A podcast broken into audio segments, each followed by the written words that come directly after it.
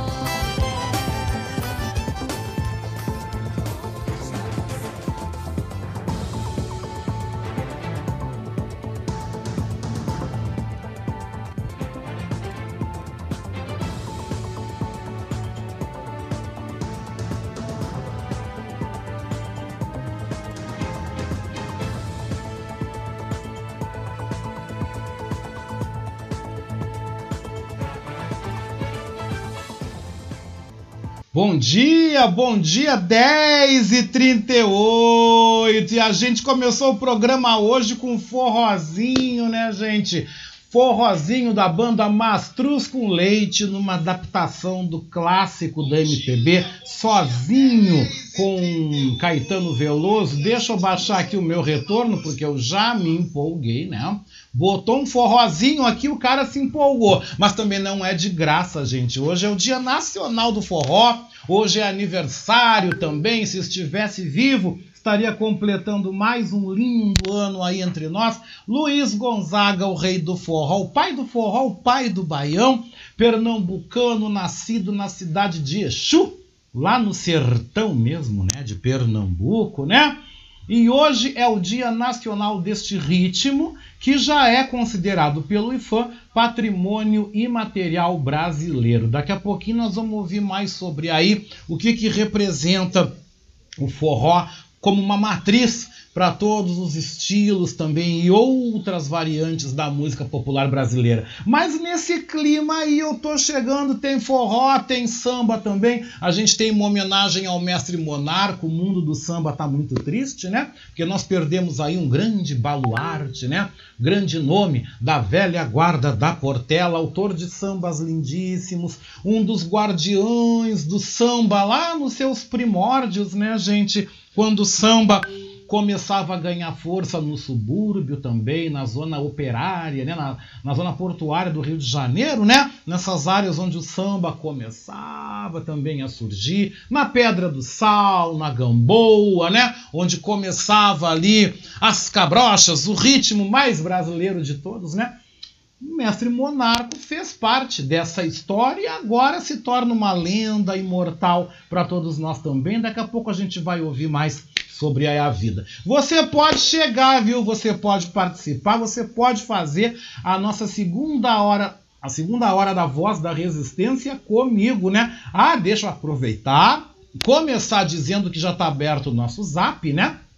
51 982445974. Eu vou repetir, né? 51 para você que está fora de Porto Alegre, 982445974. Você, você, você pode mandar o seu contato. Eu vou começar então já saudando os nossos queridos ouvintes, né? A Cláudia aqui do Santo Antônio, que já está com a gente, né? A mãe da Nenê, da Pipoca, a esposa do Fabrício. Eu quero mandar um beijo muito especial, né? Eu falei, mas vou falar de novo, vou mandar de novo. Um beijoco com gosto de coco. Grava aí, viu, Cláudia? Se tu não gravar, eu te mando o podcast depois sem problema nenhum. Você pode pegar nas minhas redes sociais também, tá? E também no nosso site da Manaus você pode pegar lá também, né? Deixa eu mandar, ó. Um beijoco com gosto de coco muito gostoso pro Gabriel. O Gabriel, ele é sobrinho, né, da Cláudia, coisa mais querida. Deixa eu ver aqui uma coisinha aqui que ela mandou dele, né? Do, do, do, do Gabriel, querido, né, gente? Deixa eu ver aqui. Ele tem oito anos, né? É um menino autista, inteligente, carinhoso, né? Uma criança abençoada, que é mais abençoado ainda porque fez aniversário junto comigo, né? Fez aniversário no dia 8 de dezembro. Eu tô vendo aqui a fotinho dele, coisa mais querida ali tomando um lanche, né? Gabriel, Papai do céu te abençoe, que os pais te abençoem, né? Que tu seja muito feliz, muito cuidado, muito amado. Todos nós merecemos muito carinho, mas as crianças, gente, principalmente, né?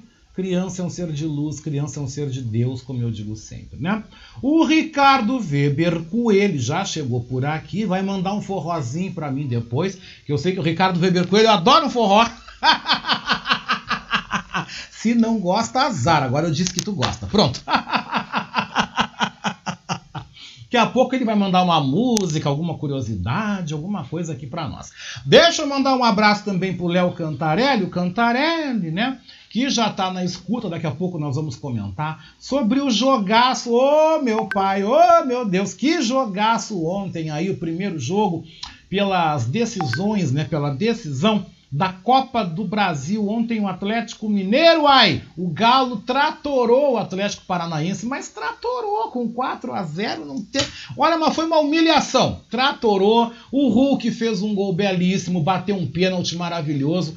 Keno, né? Depois tivemos outras estrelas também que fizeram mais gols. Nós vamos conversar hoje, eu e o Cantarelli, claro, sobre esse jogaço, né? Esse jogo incrível. Agora nós temos quinta-feira a decisão, a final mesmo da Copa do Brasil, que sinceramente o Atlético Mineiro já ganhou. O Atlético Mineiro hoje, sem dúvida, é o maior e o melhor time de futebol desse país, time treinado pelo Cuca. Cuca arrasou. E tem um elenco que é o Dream Team, o sonho de todo time de futebol, né? Então daqui a pouquinho nós vamos falar aqui também sobre esse jogaço, já perspectivas, né, que nós já vamos ver para quinta-feira, quando o jogo vai ser aqui em Curitiba, na Arena da Baixada. É o último jogo e, sinceramente, já pega o troféu, já dá pro Galo e deu, tá tudo resolvido, né? Tá tudo tranquilo, sem estresses, como eu digo, né? Mas 10h44, gente, aguardo tua participação, aguardo teu carinho, teu bom dia, tua presença, dizendo que eu tô chegando aqui graças ao apoio técnico de Jefferson Sampaio, apoio institucional de Daniela Castro, nas redes sociais Sheila Fagundes e Vera Lucia Santos e na nossa direção geral, Beatriz Fagundes, que fez um programa delicioso. Beatriz, Beijo para você, pro meu garejo, tá? A Norma Amazone já chega aqui, né?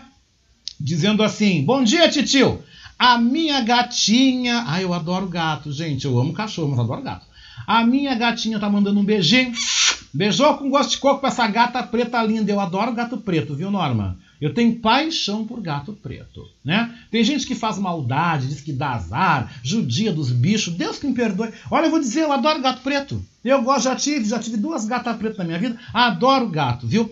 Sou cachorreiro, né? Tô com o Snoopy aqui, deitado nos meus pés aqui, o Snoopy aqui do meu lado, né? Meu filho canino, né? Meu veinho, mas eu também adoro gato também, viu? Aliás, eu gosto de tudo que é bicho, vamos ser sinceros, né? Mas 10h45, 10 horas e 45 minutos, vamos começando então a Nossa Senhora da Pauta, como eu gosto de dizer, falando sobre essa data tão bacana, né? Vamos começar o programa hoje para cima, né?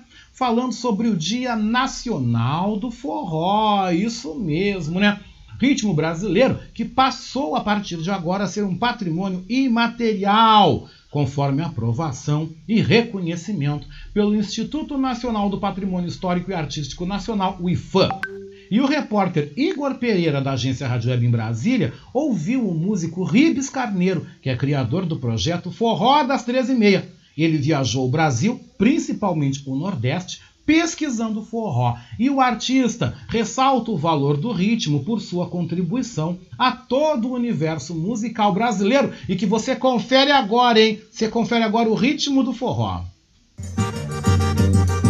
Em decisão unânime, o Instituto do Patrimônio Histórico e Artístico Nacional, IFAM, declarou o forró como Patrimônio Cultural do Brasil. O Instituto também elegeu o forró como supergênero musical por reunir ritmos como shot, chachado, baião, quadrilha e o arrasta-pé. O pedido para registrar o forró como patrimônio cultural foi feito em 2011 e desde então foram feitas descrições detalhadas sobre as raízes do forró. O músico Ribes Carneiro é multi-instrumentista, criador do projeto Forró das Três e Meia e viajou pelo Brasil pesquisando sobre o gênero musical. Para ele, essa é uma oportunidade para preservar o forró tradicional em regiões com menos recursos.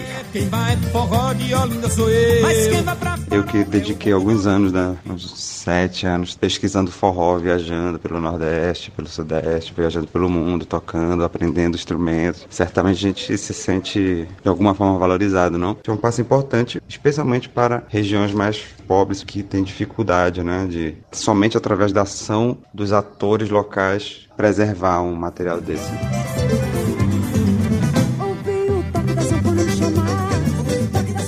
O IFAM também destacou a relevância do forró para unir atividades como a dança e a preservação de instrumentos como a sanfona, triângulo e rapeca. Segundo o multi-instrumentista, o forró contribuiu ativamente na formação da identidade musical do Brasil. Forró contribuiu ativamente para a formação do universo sonoro brasileiro, juntamente com outros estilos como samba ou axé, esses estilos que basicamente moldaram a nossa percepção sobre o que é música brasileira. E os ícones da música nordestina tiveram um papel essencial nisso. Não há dúvida sobre a importância do ritmo na história da música brasileira. No meu porta-mar escutando forró pesado, eu logo. Além do forró, o samba de roda, o frevo, o maracatu e o carimbó são outros gêneros musicais reconhecidos como patrimônio pelo IFAM. Agência Rádio Web com informações de Brasília, Igor Pereira. entrei na rua dela com meu carro rebaixado. No meu porta-mar escutando forró pesado, eu logo percebi quando ela olhou pra mim, dei a volta É, e coincidência ou não, hoje também é aniversário do pai do forró, do rei do forró, o pernambucano Luiz Gonzaga, que popularizou esse ritmo para todo o país. Toca zabumba, gente! Peguei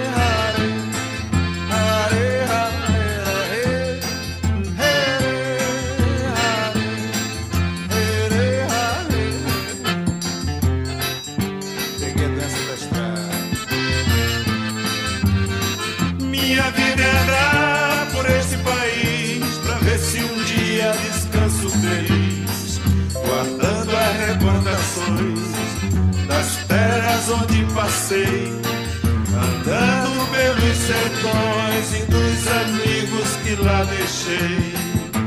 Chuva e sol, poeira e carvão. Longe de casa sigo o roteiro, mais uma estação.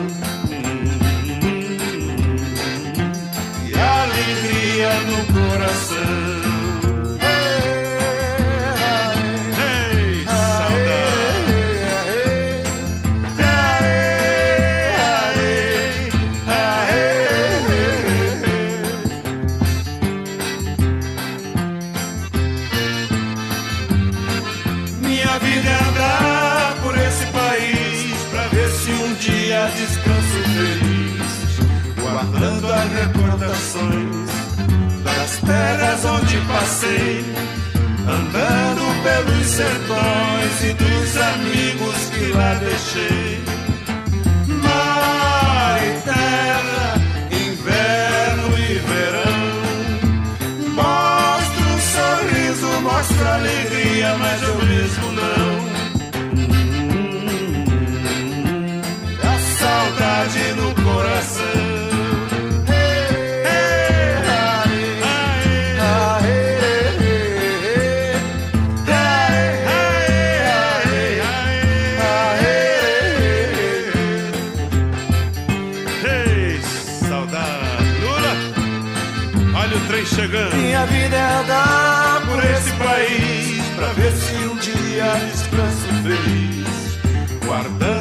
Recordações das terras onde passei, andando pelos sertões e dos amigos que lá deixei.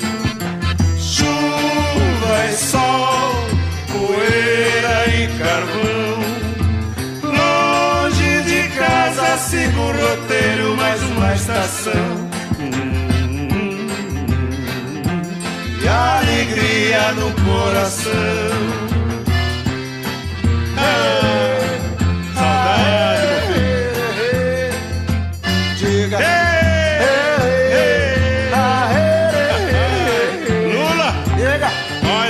Chegando na estação. É, tá cheio de E gente. o trem tá cheinho, meu filho. Olha o povo lá. É sinal de casa cheia. Isso é bom, isso é bom. Lulinha, Chega lá. olha o povão. Chego lá devagar. Não esqueça do povão, meu filho. Ah, sem pressa, sem Tá com pressa. saudade do vovô Januário?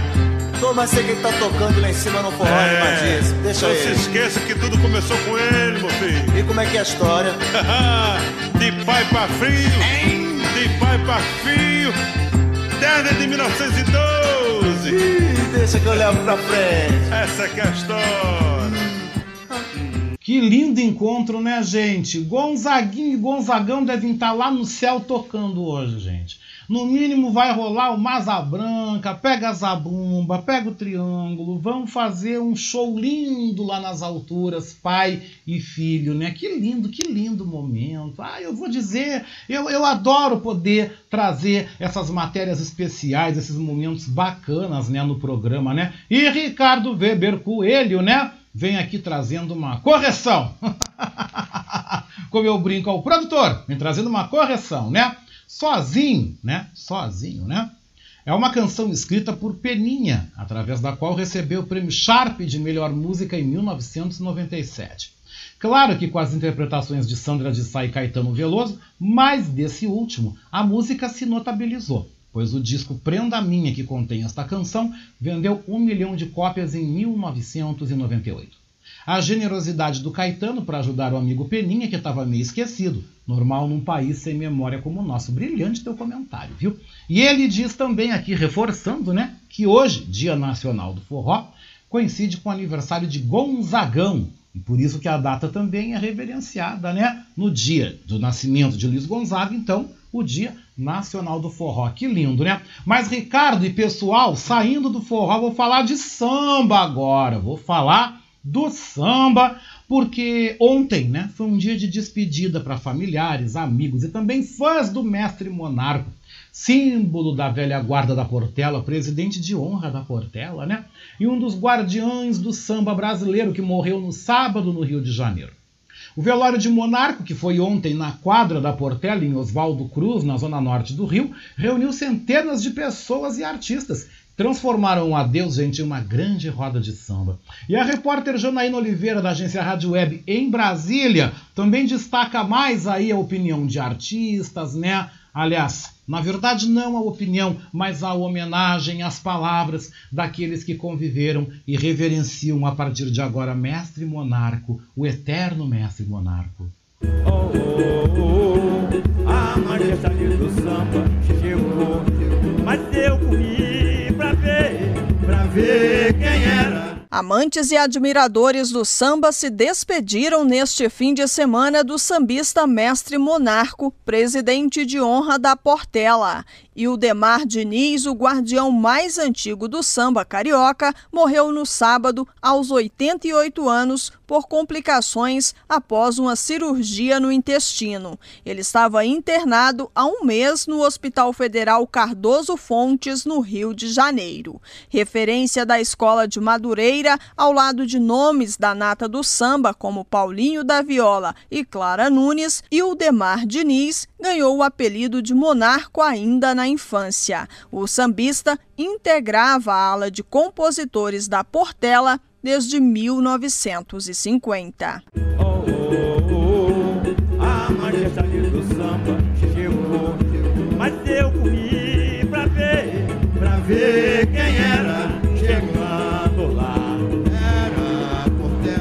Amigos e famosos lamentaram a morte de Monarco, entre eles o músico Paulinho da Viola e Zeca Pagodinho. Perdemos não só para o povo da Portela, mas para todos aqueles que têm um amor assim pelo samba e que sabem da importância do samba. Tão ímpar, tão maravilhosa, essa voz maravilhosa, esse compositor maravilhoso que foi o Monarco. É um dia de grande tristeza para todos nós. A Portela tá triste, o mundo do samba tá triste. E só tenho a falar que ele fez uma missão bacana, não fez feio, cumpriu a missão dele bacana e Deus recebe. Valeu. Entre os famosos sambas eternizados por Monarco estão Glórias do Samba, O Quitandeiro, Lenço e a canção Passado de Glória, que levou os portelenses ao delírio em 1980, se tornando um samba aclamado por toda a comunidade. Portela, eu às vezes tô meditando, quase acabo até chorando, não posso me lembrar. Seu livro tem tanta página bela, se for falar da Portela, hoje não vou terminar. Em nota, a Portela lamentou a partida de Monarco. O sambista deixa esposa, filho, netos e uma legião de fãs e admiradores. Agência Rádio Web com informações do Rio de Janeiro, Janaína Oliveira.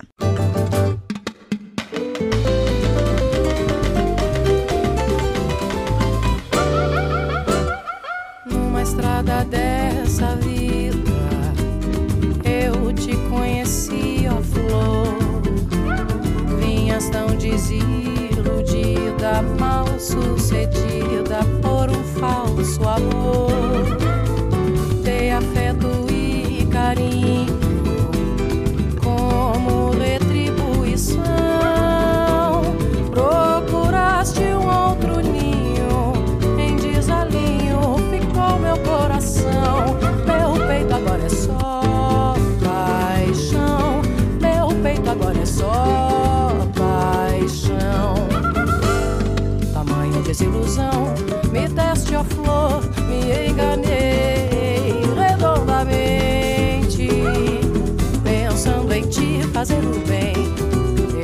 Eu me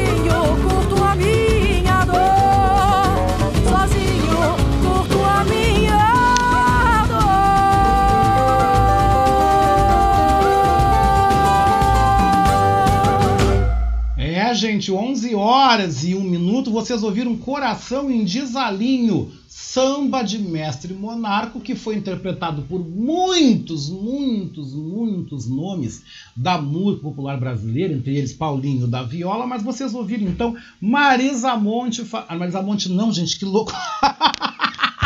vocês ouviram Maria Rita? Marisa Monte também cantou esse samba, mas vocês ouviram agora Coração em Desalinho na interpretação que eu amo, eu amo Maria Rita, principalmente cantando aí essa música, né?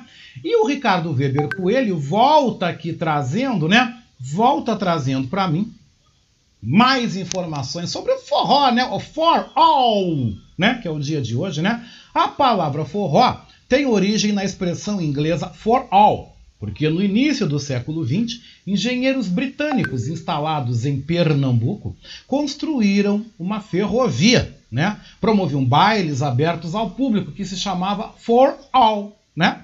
Mas os nordestinos, criativos e brilhantemente, aportuguesaram para forró, né? E viva o povo nordestino, é um povo que eu amo! São os nove estados mais sensacionais desse Brasil. Eu adoro o Nordeste, né, gente? Eu tem dois lugares que eu amo nesse Brasil, é o Rio de Janeiro e o Nordeste. Falando em Nordeste, adoro todo o Nordeste. Morei na Bahia, como já falei para vocês, né? Mas eu tenho um amor todo especial, meu coração bate mais forte por Alagoas, né? Por Maceió. Ah, é uma benção, gente. Eu amo aquele lugar, viu? Adoro Maceió. E adoro o Nordeste inteiro, São Luís, Fortaleza, né? Eu não conheço Natal nem Aracaju. O João Pessoa também é muito legal, uma cidade muito bem organizada, muito limpa, né? Ah, Salvador, né? Enfim, enfim, né? adoro, adoro o Nordeste, viva o povo brasileiro, né, gente? Mas vamos se informar, hein? Vamos se informar porque a terra não para. E olha, essa manhã foi complicada aqui em Porto Alegre, uma manhã violenta. Nós tivemos aí uma briga de facções em plena Avenida Carlos Gomes, tá? Aliás, na verdade foi na Soledade, uma quadra da Carlos Gomes ali onde fica um centro empresarial e onde tem ali uma unidade do Hospital Mãe de Deus. Foi um tiroteio. Já vou contar para vocês, né? Porque as notícias de Porto Alegre do Rio Grande do Sul chegam agora aqui na Voz da Resistência.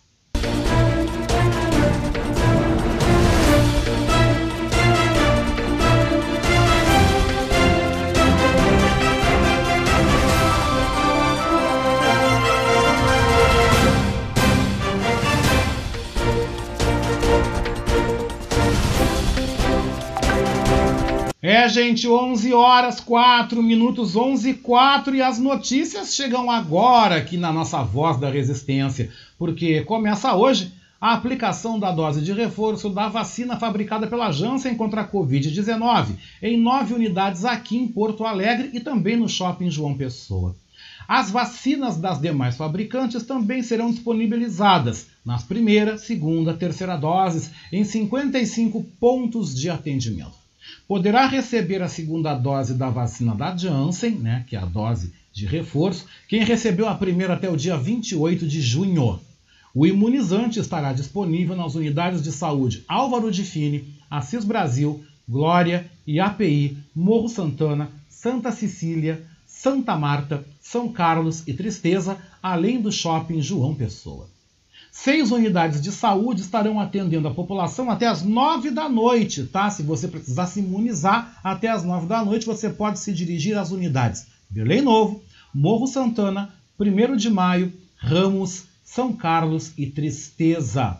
Além destes locais, 35 unidades, 11 farmácias, Shopping João Pessoa e o Largo Glênio Pérez também terão pontos de aplicação de doses das vacinas Coronavac, Butantan, Oxford AstraZeneca e Pfizer BioNTech.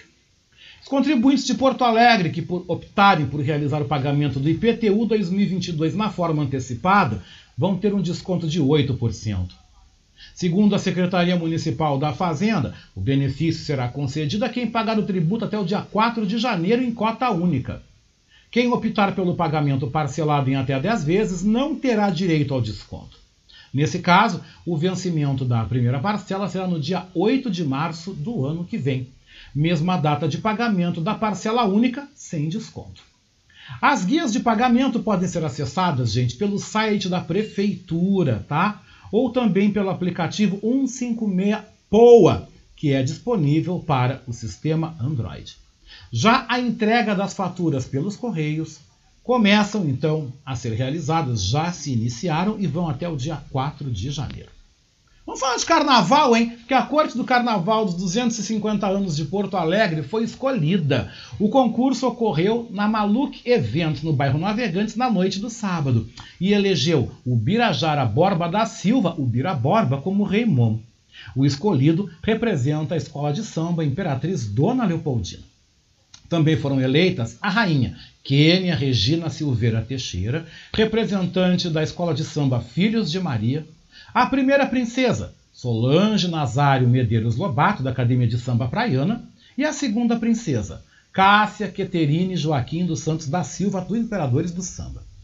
Os desfiles das escolas de samba de Porto Alegre serão realizados nos dias 18, 19 e 20 de março do ano que vem, no Complexo Cultural do Porto Seco e vão integrar os eventos comemorativos dos 250 anos de Porto Alegre. Que legal, né, gente? O tombamento de um ônibus de turismo, em sua maioria com universitários, deixou ao menos três feridos hospitalizados na madrugada de hoje, no quilômetro 62 da BR-290 em Gravataí, na Grande Porto Alegre. Com 44 ocupantes, o coletivo, o Mercedes-Benz prefixo 1633, retornava de um festival de música em Laguna, no litoral sul de Santa Catarina, e ia em direção a Santa Maria, no centro do estado. Janelas e saídas de emergência do veículo foram usadas para retirar então os ocupantes. A Polícia Rodoviária Federal e a concessionária CCR Via Sul foram mobilizadas na ocorrência. As vítimas foram socorridas e encaminhadas para o Hospital Dom João Becker, em Gravataí. Duas faixas da pista ficaram interrompidas durante o atendimento do acidente. O ônibus, tombado no acostamento, teve que ser retirado, né? já foi retirado, e causou então um bloqueio momentâneo no trecho. E vamos falar agora de violência em Porto Alegre, gente. O episódio aconteceu há pouco, tá? Um tiroteio deixou uma pessoa morta e duas feridas na Avenida Soledade, próximo à Avenida Carlos Gomes, no bairro Três Figueiras, zona leste aqui de Porto Alegre, nesta manhã. O crime, segundo a polícia, ocorreu por volta das 9 horas da manhã, de frente a um centro empresarial e também junto ali à unidade, gente, do Hospital Mãe de Deus. De acordo com o comandante do 11º Batalhão da Brigada Militar, Tenente Coronel Luiz Felipe Neves Moreira, o trio, que estava dentro de um carro blindado, começou então a trocar tiros com outros que estavam em um outro carro, né? O homem que morreu seria o motorista deste veículo blindado. As informações que temos sobre o caso dão conta que foi um acerto de contas entre facções pelo controle do tráfico de drogas, e um dos mortos seria um dos líderes do tráfico aqui em Porto Alegre. A área permanece isolada, a Brigada Militar procura câmeras, né, imagens de câmeras de segurança na região. A Polícia Civil e a perícia estão no local. Que absurdo, né, gente? A violência cada vez nos assustando e nos apavorando mais. 11 horas e 9 minutos, 11 e 9, gente. Vamos falar então do tempo, porque a semana vai ter instabilidade, tá? A semana, o início vai ter muita instabilidade tanto em Porto Alegre como também no Rio Grande do Sul. E as fortes chuvas e temporais começam no estado, pela campanha e pelo sul gaúcho. Na capital, previsão de fortes chuvas entre o final da tarde e o início da noite desta segunda-feira. E você confere agora aqui na Voz da Resistência como o tempo está neste momento aqui em Porto Alegre, nas principais capitais brasileiras, Montevidéu e Buenos Aires. E as informações são do Instituto Clima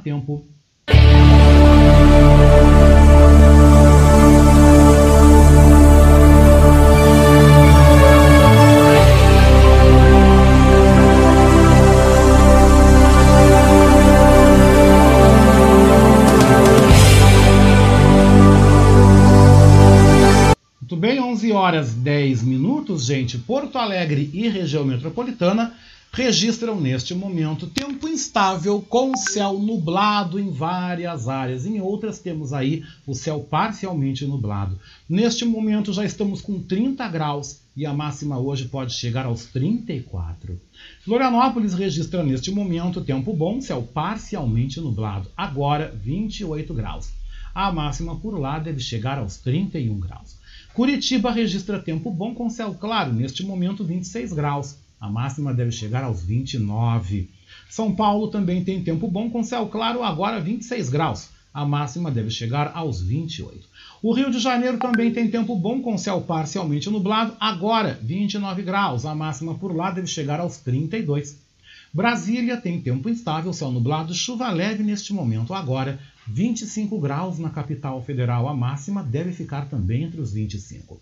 Montevidéu e a República Oriental do Uruguai registram neste momento tempo instável com céu nublado, agora 23 graus. A máxima em Montevidéu deve ficar nos 23 graus. E Buenos Aires, Buenos Aires registra tempo instável com céu nublado, agora 25 graus.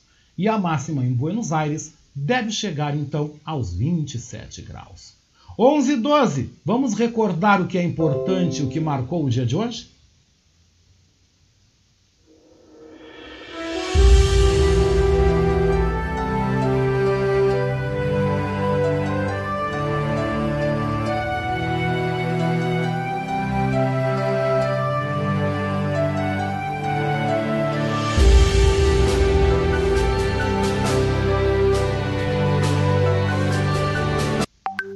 Fatos que marcaram a história chegam agora nas nossas efemérides. Hoje, dia 13 de dezembro, é o dia do deficiente visual, é o dia do pedreiro e o dia do marinheiro. A santa do dia é Santa Luzia e o orixá do dia é Pai Bará, a Lupo. Em 1466, morria o pintor Donatello, importante escultor italiano do período do Renascimento cultural. Em 1501 era descoberta hoje a Baía de Santa Luzia, atual Vitória, capital do Espírito Santo. Em 1642, o navegador holandês Abel Tasman descobriu a Nova Zelândia. Em 1958, foi lançado nos Estados Unidos o foguete Júpiter, com um macaco a bordo. Em 1968, o presidente Costa e Silva assinava o Ato Institucional número 5, dando a ele poderes absolutos e suspendendo garantias constitucionais. Em 1970, um incêndio provocado por um curto-circuito deixou 17 operários mortos em uma fábrica da Volkswagen em São Bernardo do Campo, no ABC Paulista. Em 1992, no dia 13 de dezembro, o Esporte Clube Internacional vencia o Fluminense por um gol a zero, que se tornava campeão da Copa do Brasil. O gol foi anotado por Célio Silva e levou o Beira-Rio à loucura e em 2001 era lançada a cédula de R$ reais. E em 2003, Saddam Hussein era encontrado em um esconderijo subterrâneo. Em 2012, o asteroide 4179 Toutatis passou próximo à Terra.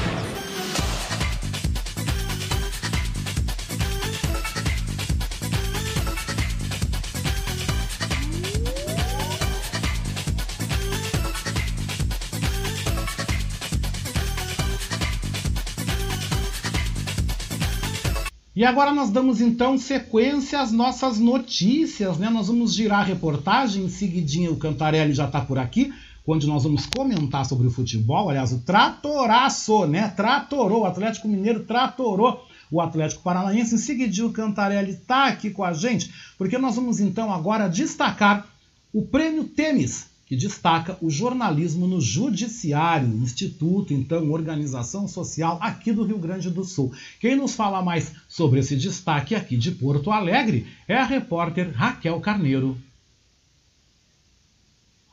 reconhecer e destacar as produções jornalísticas que abordaram boas práticas e ações de gestão aplicadas para qualificar a prestação de serviços à população pelo Poder Judiciário do Rio Grande do Sul. Esse é o objetivo do Prêmio Temes, que vai premiar jornalistas, fotojornalistas e acadêmicos de jornalismo em cinco categorias: cotidiano jurisdicional, proteção ao cidadão e inclusão social, iniciativas do Poder Judiciário durante a pandemia, inovação na gestão pública judiciária e categoria universitária. Uma das metas da administração, o Prêmio Temes para o presidente do TJ, desembargador Voltaire de Lima Moraes, não apenas fortalece a aproximação entre o judiciário e a sociedade, mas reforça a necessidade de uma imprensa livre.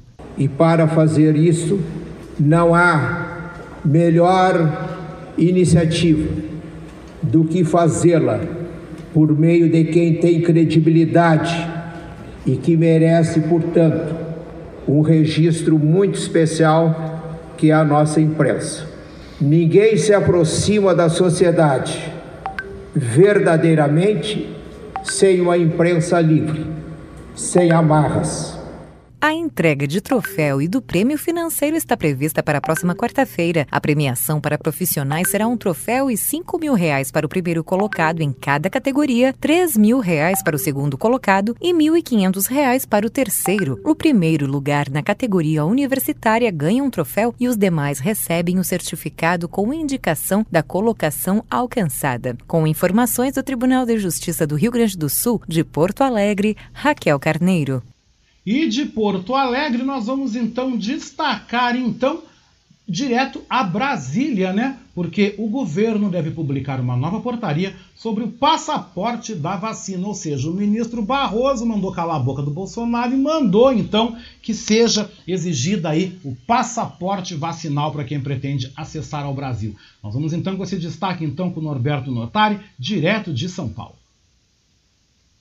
O governo federal decidiu emitir uma nova portaria para regulamentar a exigência de comprovante de vacina para entrar no Brasil. A confirmação ocorreu após uma reunião neste domingo no Palácio do Planalto, com a presença de integrantes de diversos ministérios, além de técnicos da Advocacia Geral da União e Agência Nacional de Vigilância Sanitária Anvisa. O encontro para debater adequações de fronteiras, segundo afirmou a pasta da Saúde, se dá após a decisão do ministro Luiz Roberto Barroso do Supremo Tribunal Federal de determinar a adoção do chamado passaporte da vacina no Brasil. A reunião demorou cerca de quatro horas. A medida contraria diretamente o presidente Jair Bolsonaro, que repudia a obrigatoriedade de se comprovar imunização. Ele, inclusive, chegou a criticar a Anvisa por conta de recomendações desta natureza. O passaporte de vacina, mesmo que não fosse obrigatório em âmbito federal, tem o apoio de grande parte dos governadores que já falam em adotar. Apresentar o comprovante de vacinação já é um critério de entrada em diversos países e estabelecimentos em quase toda a Europa. Agência Rádio Web com informações de Brasília,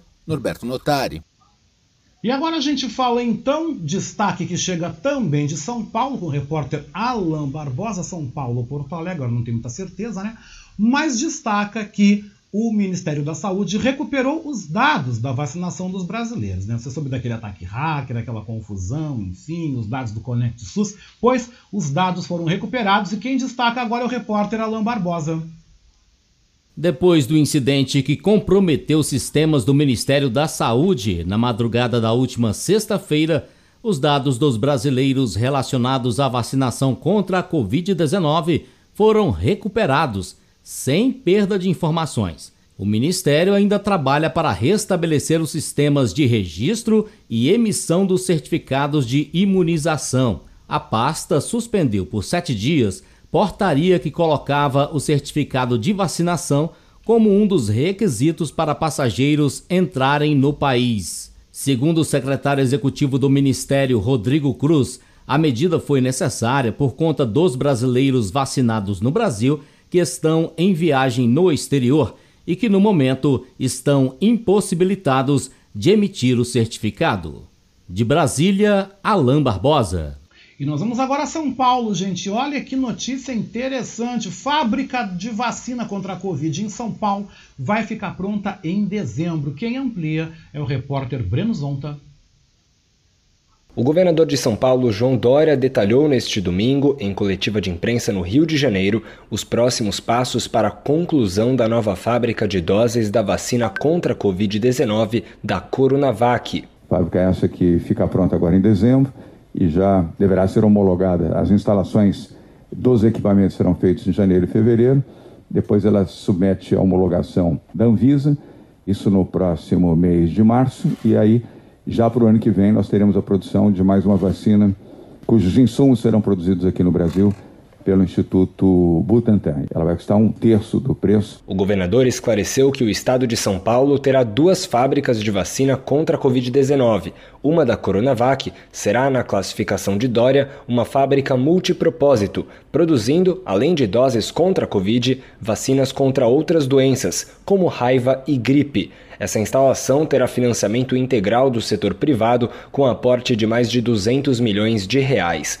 A outra fábrica é da Butanvac, que, segundo o governador, está finalizando sua terceira etapa de testagem para aprovação da Agência Nacional de Vigilância Sanitária, a Anvisa. Nós já temos também manifestação de compra de cinco países latino-americanos, um da América Central, quatro da América do Sul, para aquisição de lotes de vacina do Butantan, da Coronavac, o ano que vem, porque vão ter novos processos vacinais e porque também desejam adquirir vacinas com menor custo e mais segurança logística. Porque uma coisa é vacinas vindo, os insumos vindo da China ou da Índia, a outra é saindo de São Paulo e chegando aos destinos aqui na América Latina. As declarações do governador de São Paulo foram concedidas neste domingo durante coletiva de imprensa na Cidade das Artes, região da Barra da Tijuca, no Rio de Janeiro. Dória acompanhou o último concerto do ano da Orquestra Sinfônica do Estado de São Paulo, a USESP, e celebrou a entrega ao Rio de Janeiro de 400 mil doses da vacina contra a gripe, que havia sido anunciada na última sexta-feira. Agência Rádio Web com informações do Rio de Janeiro, Breno Zonta. Vamos falar agora de futebol, especificamente da Copa do Brasil, porque o Atlético Mineiro, gente, goleou, tratorou o Atlético Paranaense e já está na mão, com certeza, perto do segundo título de importância em apenas duas semanas. Quem destaca é a repórter Daniele. Quem destaca, perdão, é o repórter Bruno Moreira. O Atlético Mineiro está muito perto de emplacar o título de bicampeão da Copa do Brasil depois de golear o Xará Atlético Paranaense por 4 a 0 neste domingo, no Mineirão, no primeiro jogo da final tem tudo para ser um mês de dezembro inesquecível para o atleticano, já que menos de duas semanas atrás o time foi também bicampeão do Campeonato Brasileiro. O mesmo domínio apresentado no Brasileirão foi reproduzido diante dos paranaenses para a construção da larga vantagem, que apesar disso ainda não tranquiliza o técnico Cuca. É, a gente está muito contente, faltam três dias para acabar o ano, segunda, terça e quarta e guardar toda a energia com humildade e respeito ao Atlético que fez e faz uma grande temporada, Atlético Paranaense, e a gente tem que tomar cuidado. Eu sempre tomo cuidado. Outro dia já fizemos um placar assim, ia jogar com Fortaleza, e a gente teve todo o cuidado do mundo, todo o respeito, porque jogo é jogo e a gente tem que agir assim. O Galo foi para o intervalo com vantagem de 2 a 0, gols marcados por Hulk e Keno. No segundo tempo, o placar foi dobrado, com mais dois gols de Eduardo Vargas. O prêmio de melhor em campo foi para Keno, que seguiu a linha do técnico Cuca em relação ao adversário.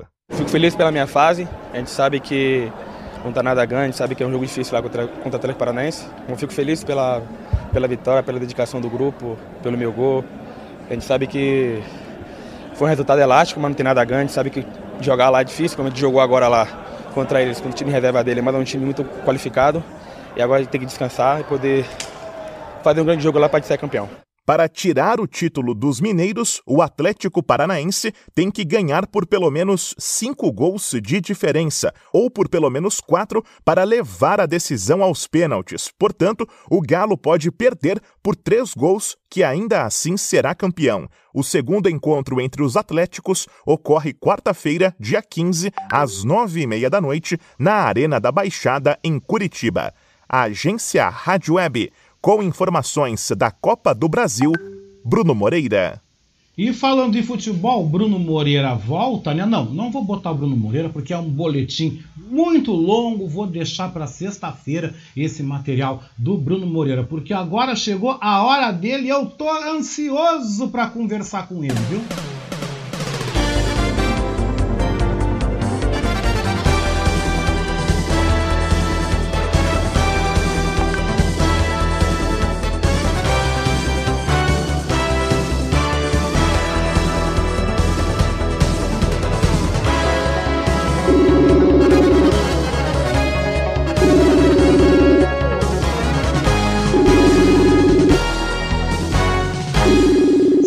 Sabem de quem eu tô falando, né, gente? Quando chega esta trilha, vocês sabem que é a hora dele aqui no programa, segunda e sexta. Ele bate carteirinha aqui.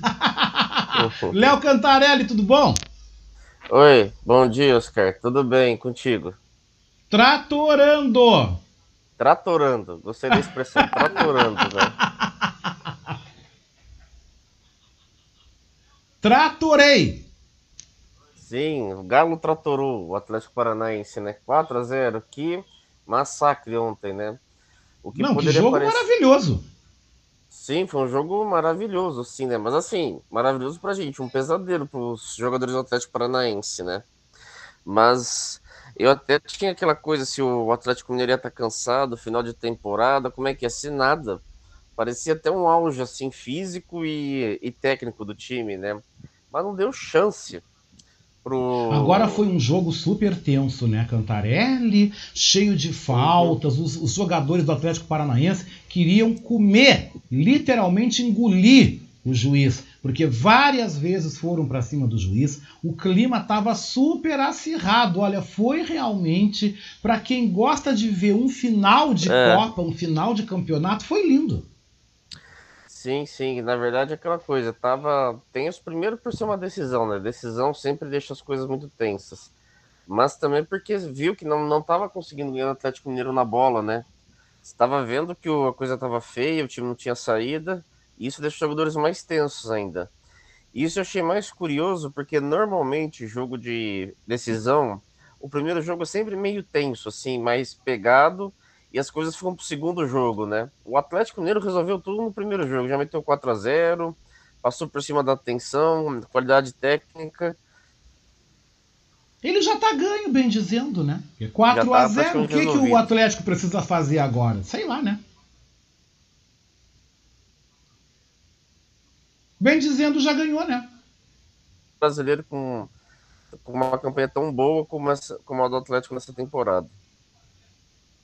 É verdade. Mas temos que observar, né, Cantarelli, e louvar dois grandes destaques, dois grandes nomes do futebol brasileiro. Um é o Hulk, que foi artilheiro, foi Sim. sensacional, e o Keno, que também brilhou. Aham. Sim, o que ontem fez aquele segundo gol foi o gol mais bonito, né? Acho que foi o único gol que o Hulk não participou e foi o mais bonito. O Hulk foi melhor em campo, aquela coisa, ou ele dava passe pro gol, como ele deu lá pro Eduardo Vargas duas assistências, ou ele anotava o gol. Ele tem uma hora que ele pegou a bola ali, foi driblando todo mundo, quase fez um quinto gol. aí. E realmente, o Hulk mandou ali, desequilibrou, mostrando que ele é o cara do Atlético Mineiro da temporada e o cara do futebol brasileiro, né? Mas o Keno fez aquele bonito gol, né? É um, um cara bom, já tinha se destacado no Palmeiras.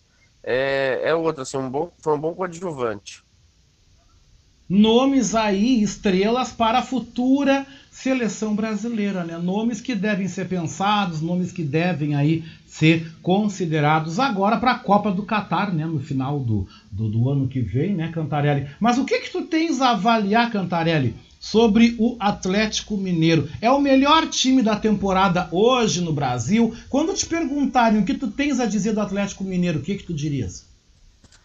Eu acho que sim, a gente pode dizer que é o melhor time da temporada. Mesmo que tenha perdido na semifinal pro Palmeiras, né? Perdeu no critério de saldo de gols ali. é, e o Palmeiras acabou campeão. Perdeu no detalhe, mas sim. Porque o Palmeiras não foi campeão paulista. O Palmeiras caiu nas oitavas de final da Copa do Brasil e em momento algum disputou o título brasileiro, né? Ganhou a Libertadores, que é muito importante. Talvez dê para dizer assim que o Atlético Mineiro é o melhor time, sim. Acho que de quatro títulos você ganhar três, foi o melhor time, eu acho que não tem que discutir. Você pode até aquela coisa discutir melhor elenco, melhor jogadores, mas o melhor time, o que deu mais certo foi do Atlético Mineiro, com certeza. Melhor time já tá aí, como campeão brasileiro, Copa do Brasil e estadual. Coisas que seus rivais em termos de qualidade técnica, Flamengo e Palmeiras, não, não conseguiram, né? Acho que dá para dizer sim que o Atlético Mineiro é o melhor time. Tu acha que esse time de estrelas vai se manter para a próxima temporada? Vão se manter para a Libertadores? Porque agora vem janelas, contratações, enfim, É. férias, vem aquele período de mudança geral. Tu acha que essas estrelas vão continuar e que esse time vai continuar tão potente como tá? É, o- a grande dúvida é o seguinte: o Atlético Mineiro, eu acho que por questão financeira ainda se mantém. Mas o que acontece? O, o Atlético Mineiro depende do Mecena, né? Que é o dono lá da MRV. Que ele tem outros negócios também. Eu acho que tem que ver o quão pendurado o Atlético Mineiro tá com essa empreiteira e com esses patrocinadores, né? É, é diferente de outros clubes, por exemplo, o Flamengo, quando foi campeão em 2019, ali, 2020, era uma coisa mais autônoma. O do Atlético Mineiro teve muito dinheiro injetado por fora. Isso a gente não pode esquecer. Eu acho que depende mais desses investidores. O quanto, por uma venda de jogador, talvez não agora, mas daqui para frente, o quanto vai ter de, de retorno para eles, como eles vão querer ver esse retorno. A questão da construção do Estado Atlético Mineiro, que deve ficar pronto no meio desse ano, no ano que vem, perdão. E a gente só precisa ver o que acontece se a parceria acaba tendo uma ruptura. Eu acho que é o grande perigo do Atlético Mineiro. Ganhou muitos títulos agora, entra muito dinheiro, mas é, essa é a dúvida que vai ser. E o quão dependente ele está dessa, dessa patrocinadora. Se sair amanhã, não sei se segue competitivo. Tenho minhas dúvidas. Eu acho que o grande problema é esse.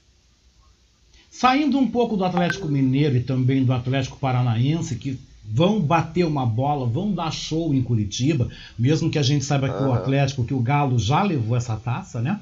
Vamos falar Pois um pouco é. também aqui da nossa dupla Grenal. Foi anunciado há pouco que o técnico Wagner Mancini, no Grêmio, deve permanecer em mais uma temporada, vai ficar, né? Agora o que precisamos saber é se as estrelas deles, né, Jeromel, Rafinha, né, o Diego Costa, se, se esse povo todo vai continuar, né? Tem que saber, porque como eles foram para a Série B, vai cair arrecadação, vai cair patrocínio, vai cair televisão, vai cair tudo. Não vai ser o que era, né? Precisamos saber como vai se comportar o novo Grêmio. Romildo Bolzan aí dizendo que o time vai se levantar, que o Grêmio vai para B, mas que 2023 está de volta. Todo mundo passando um paninho. O que que tu acha do Grêmio? O que que tu pode prospectar do Grêmio para uma temporada agora na Série B? Uma temporada completamente sem brilho, porque o campeonato da Série B é um campeonato que não tem mesmo o brilho do A, não tem a mesma atenção. O que, o que que tu projeta? É, a primeira coisa que tem que ter é o. Vamos começar até pelos bastidores, né? O Nestor Ren, que é o diretor jurídico, pediu para sair hoje, ele vai deixar o. Tá, tá de saída, que é um cara, um homem forte do Grêmio nos bastidores, né? Que ele não, não vai ficar pro ano que vem, ele disse que não tá concordando com as coisas, que o Grêmio caiu. E aí em campo, como você lembrou, já o Wagner Mancini fica. Alguns medalhões com contrato final, tipo Diego Souza, Rafinha, Cortez, esses aí vão sair. Aquela turma, lembra até que foi dispensada, lá até que você mencionou, antes do jogo com São Paulo, também não deve ficar. Alguns meninos ali, o, o Jean-Pierre e o, o Wanderson e o Elias, vão, que são mais novos, vão para o exterior. Tem clubes ingleses, espanhóis interessados neles. Esses aí devem partir mesmo para fazer caixa para o Grêmio, porque o Grêmio vai ter um dinheiro menor, já que vai jogar uma Série B. E alguns ali, por exemplo, Jeromel e Kahneman, a diretoria quer que fique, mas tem aquela coisa, né? A questão de reduzir salário. Porque o. É, como o Grêmio vai ter um orçamento menor, esses aí, se, se ficarem, talvez vai ter que reduzir o, o salário. E a questão do Douglas Costa, que tudo indica que ele vai sair, né? Embora ainda não foi oficializado, não sei porquê. Mas tudo indica que o Douglas Costa, que deu toda a polêmica, vai sair, acho que não tem clima mais para ficar. Que resta mesmo ali é ver o Jeromel e o Kahneman, né, se vão aceitar uma redução salarial, que vai ser uma coisa inevitável para caso queiram seguir na Série B. Que eu acho que não vão ficar, porque já que o barco virou, meu amigo, vai cada um agora procurar o seu melhor, né? Sim, a tendência é essa. Eu, e, e mesmo assim, é aquela coisa que a gente entende às vezes questão de pesar no bolso, né? Embora ganhem muito, o Jeromel e o Kahneman eu até acredito que eles queiram ficar para uma Série B. Eu acho que eles têm até essa personalidade. Mas vai ter que diminuir despesa, né? E não sei se eles estão dispostos a, a aceitar redução de salário, né? Acho que isso pesa bem e tem uma tendência a sair, né? Cena dos próximos capítulos. a Vamos o verdade, que- né, Cantarelli, é que acontece. serão menos 80 milhões na conta É. do Grêmio, né? É muito. Olha, a queda é um prejuízo enorme. Já pensou você sem 80 milhões? Sem receita de televisão, patrocinadores, porque a Série B é a Série B, né, cara? Vamos combinar. É, o, o que acontecia lá no começo, quando os grandes caíam na Série B, uma coisa que pouca gente sabe, é que muitas vezes eles caíam e voltavam, mas qual que era um dos motivos? Eles, eles mantinham as cotas de TV e de patrocínio de Série A. Não existia um equilíbrio, né? Hoje já tem aquela lei que um time que caiu para a Série B ele não vai ter o mesmo orçamento que se tivesse na Série A. O que acontecia muito com os times grandes antes. Então, por isso também que muitos times patinam hoje na Série B. E é como você falou, 80 milhões a menos, né? Principalmente num clube que tinha trazido o Douglas Costa, estava investindo alto para, de repente, brigar para um brasileiro, coisa, e de repente tá na Série B, né? É, é um baque muito grande. É, é terrível o que está acontecendo. um festival de incompetências, né? Um festival Sim. de incompetências. Onde é que tu acha que começou o erro? Eu acho que começou é, ali, eu acho que na questão do da, da saída do Renato Gaúcho, né? Claro que não dá para pôr tudo na conta dele, até porque não foi ele que dirigiu o time, né? Mas parece que quando ele saiu não ficou um plano B ali, ficou um vácuo ali que os outros técnicos não conseguiram é, controlar o elenco, é, dar um padrão de jogo. Tinha muito conflito de vestiário, por exemplo, questão de alguns medalhões, como tinha o Maicon, que saiu brigado com o Filipão, o Alisson, até o Diego Souza. Eu acho que Renato Gaúcho mandava no vestiário, os jogadores não aceitaram muito os outros técnicos, não conseguiram acreditar no, no jogo deles, no jogo proposto pelos técnicos. Eu acho que foi ali que começou a queda do Grêmio. Faltou, digamos assim, alguém chegar com, a- com o mesmo tipo do Renato Gaúcho, de, man- de mandar no vestiário, de entender os jogadores que estavam ali. E ali os medalhões não se deram bem com os treinadores e começou a queda. Eu acho que foi ali que começou. E o Filipão também foi um desastre, né? É, o Filipão também a gente acrescenta a questão que já deu para ele. Às vezes a gente tem que entender é, é, quando já, já deu. O Filipão não, não consegue tirar mais nenhum clube que ele trabalha, não faz mais nada bom de novo.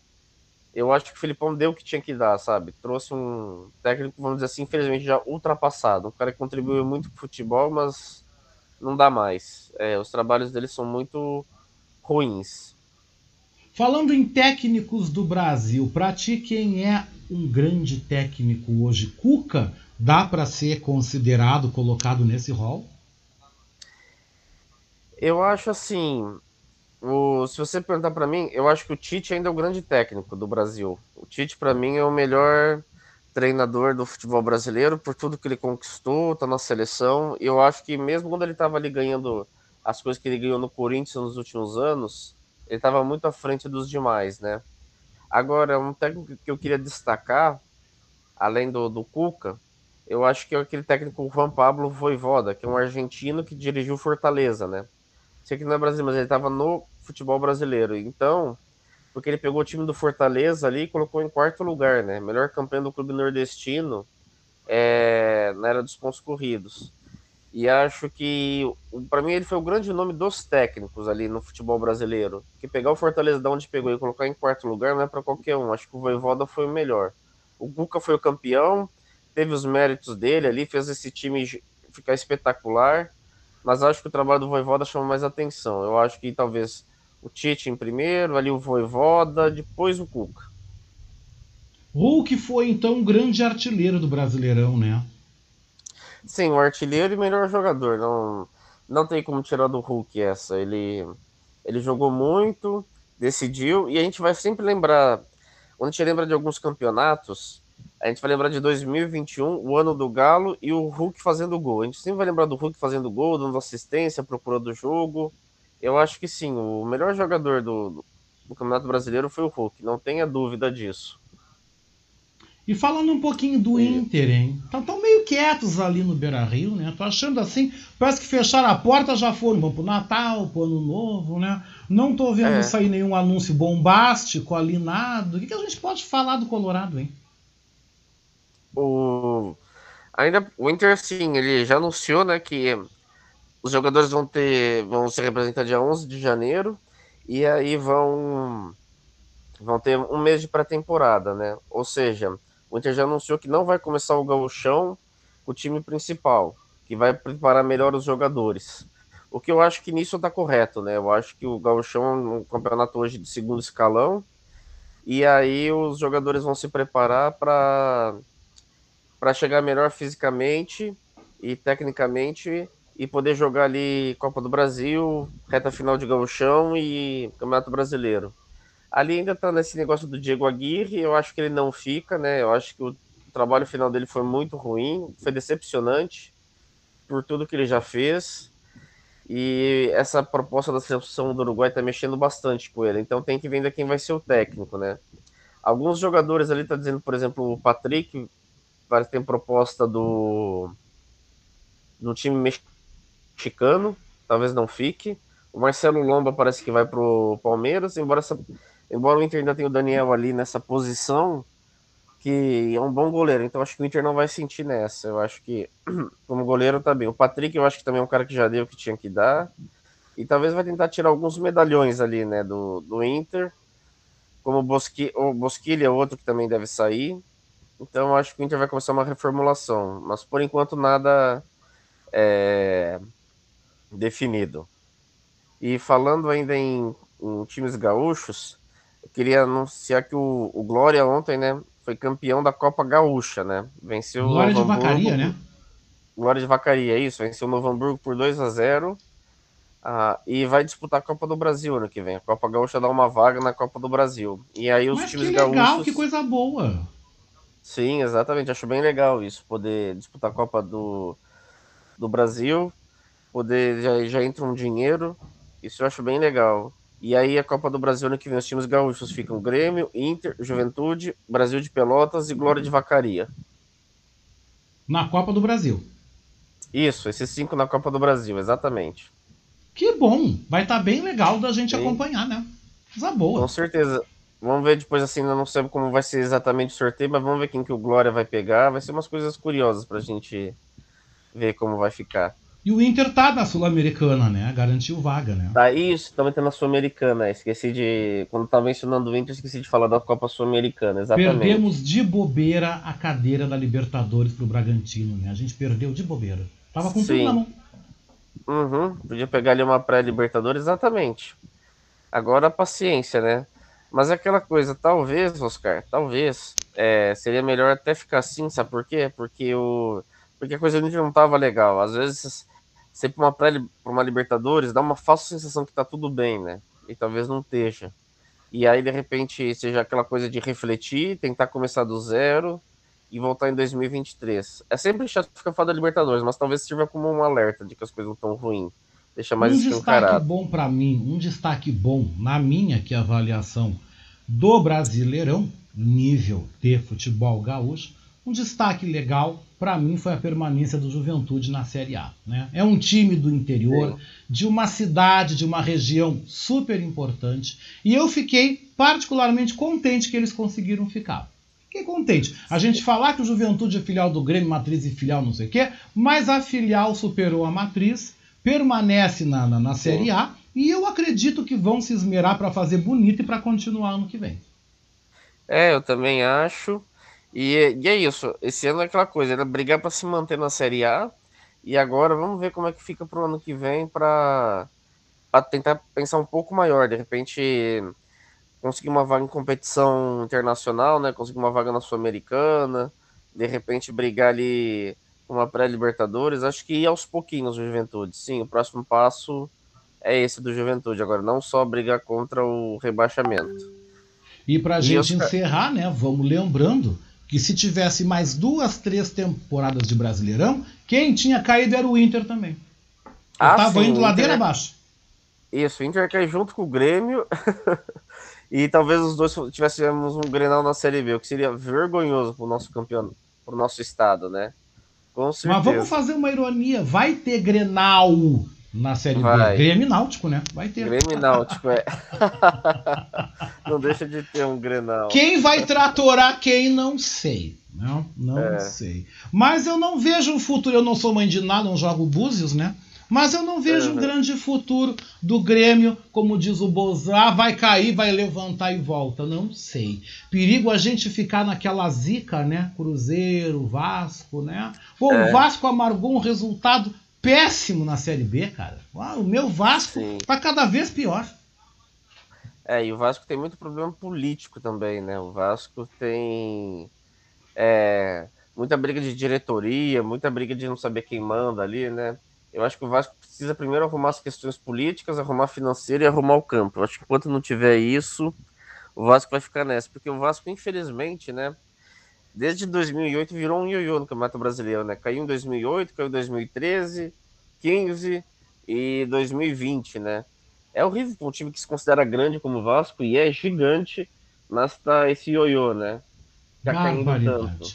E a gente horrível. sofre junto, né? Mas, Cantarelli, eu vou te convidar pra gente quinta-feira assistir mais um tratoraço do Atlético Mineiro sobre o Atlético Paranaense. E na sexta-feira vamos aqui desaguar comentários, bater palma, vaiar, aplaudir. Sexta-feira tu tá de volta. Um abraço. Isso, Oscar, só, conf... só corrigindo aqui, tá vendo? Tô, pode falar. Assim, o jogo é quarta-feira, Atlético Paranaense Atlético Mineiro, às nove e meia da noite. É, é na quarta, não é na quinta. Melhor na... então, se é na quarta, melhor ainda. Sim, e até te falar assim, que você que vai pro Tocantins, né? Dizer pra você que o campeonato tocantinense ainda não acabou, né? É tá mesmo? Na... É, que pediu pra ir pesquisando, tá nas fases finais ainda. Então, de repente, se você for, você ainda consegue pegar uma final de campeonato tocantinense. Pois é, lá. vamos falar dessas curiosidades na sexta-feira, então. Com certeza. um abraço, querido, uma ótima semana. Ok, pra você também, um abraço, tudo de bom. Um abraço. Ai, gente, eu adoro esses papos de futebol, sabe? Eu vou dizer uma coisa, eu adoro futebol, viu? Já deu para notar que eu gosto de futebol, né? Vocês já deram para notar que eu. Olha, eu pego o papo de futebol e vou longe porque eu gosto e gosto mesmo, viu, gente?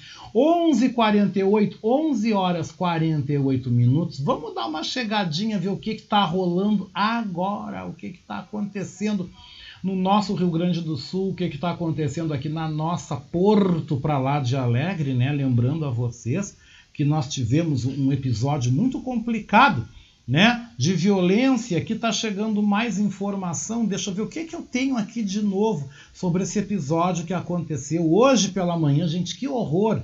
Na Avenida Soledade, ali de frente a um, a um centro empresarial, né, gente? O, esse ataque a tiros. Está aqui, ó, gente. Já temos aqui a identificação. Eu chego com a informação em cima, em cima do lance, né?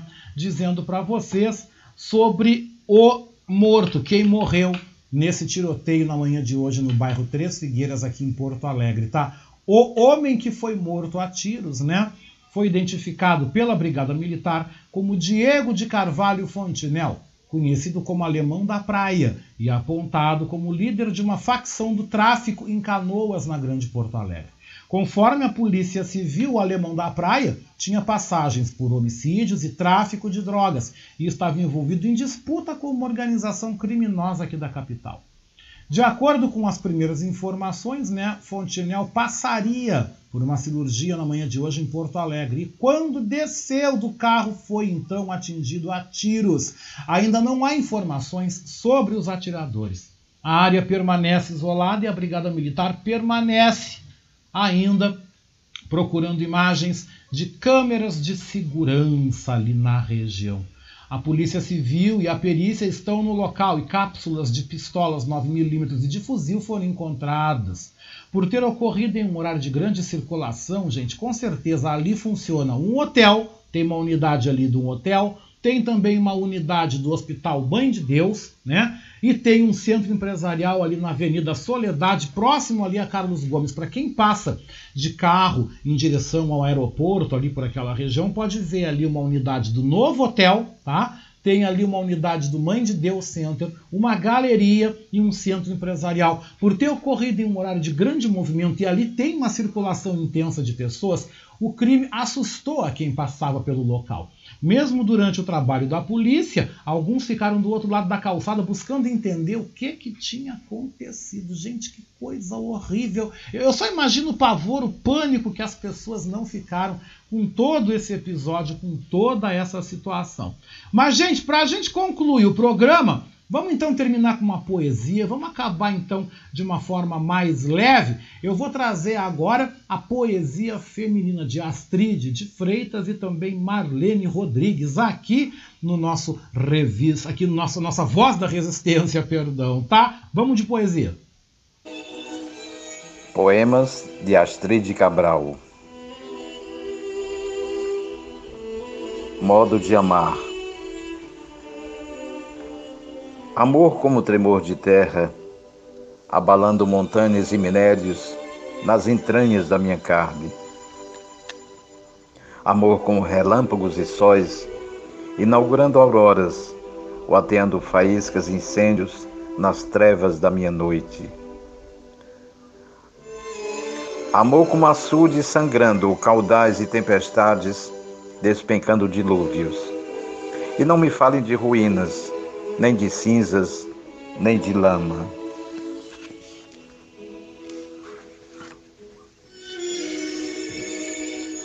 Nudez.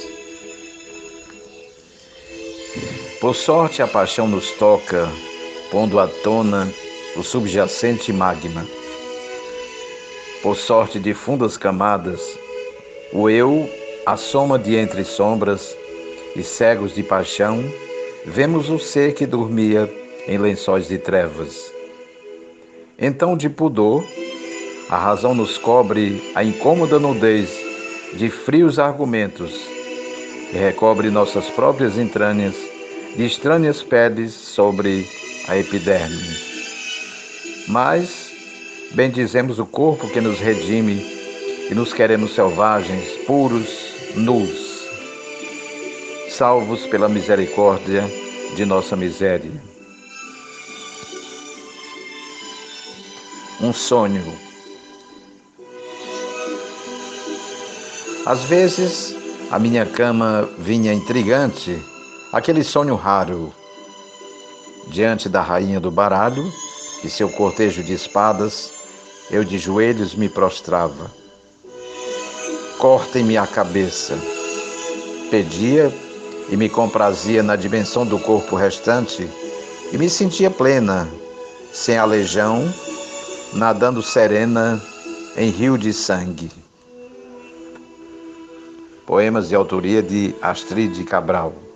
Que lindo, né, gente? Poemas de Arcide Cabral. E as poesias de Marlene Rodrigues, né? Eu apresento então aí na próxima sexta-feira. Então, na próxima segunda também eu dou uma apresentada aí, né, desse espaço da poesia feminina e com as lindas palavras aqui no nosso programa. E são 11h54 e o programa aí, a segunda hora da Voz da Resistência, desta segunda-feira, 13 de dezembro de 2021, está chegando aí ao seu final. Quero agradecer o apoio técnico de Jefferson Sampaio, o apoio institucional de Daniela Castro e também nas redes sociais Sheila Fagundes e Vera Lucia Santos. E na direção geral aqui da nossa Rádio Web Manaus, Beatriz Fagundes. Você continua com a programação da Manaua, né? Às duas da tarde temos mais uma edição do programa Bem Viver. E temos aí às nove da noite, Alma Sonora com a Rosane Ville. Você fica na sequência, gente, com o programa Rap em Cena, direto de São Paulo, com Magrão, Macário e o Soneca. Também seguido pelos Arquivos Ocultos com Jefferson Sampaio. E como hoje é o Dia Nacional do Forró, eu vou terminar o programa com o som da banda Magníficos. Me usa, eu adoro esse forrozinho. Gente, eu volto na sexta-feira, hein? Sexta-feira, às 10h30 da manhã, na segunda hora da Voz da Resistência, eu tô de volta aqui na Manaus. Fiquem aí com o Macário, com o Soneca e com o Magrão. Fiquem com o Rap em Cena. Continua com a gente, não vai embora, viu? Beijou com gosto de coco. Até sexta-feira, hein? Tchau.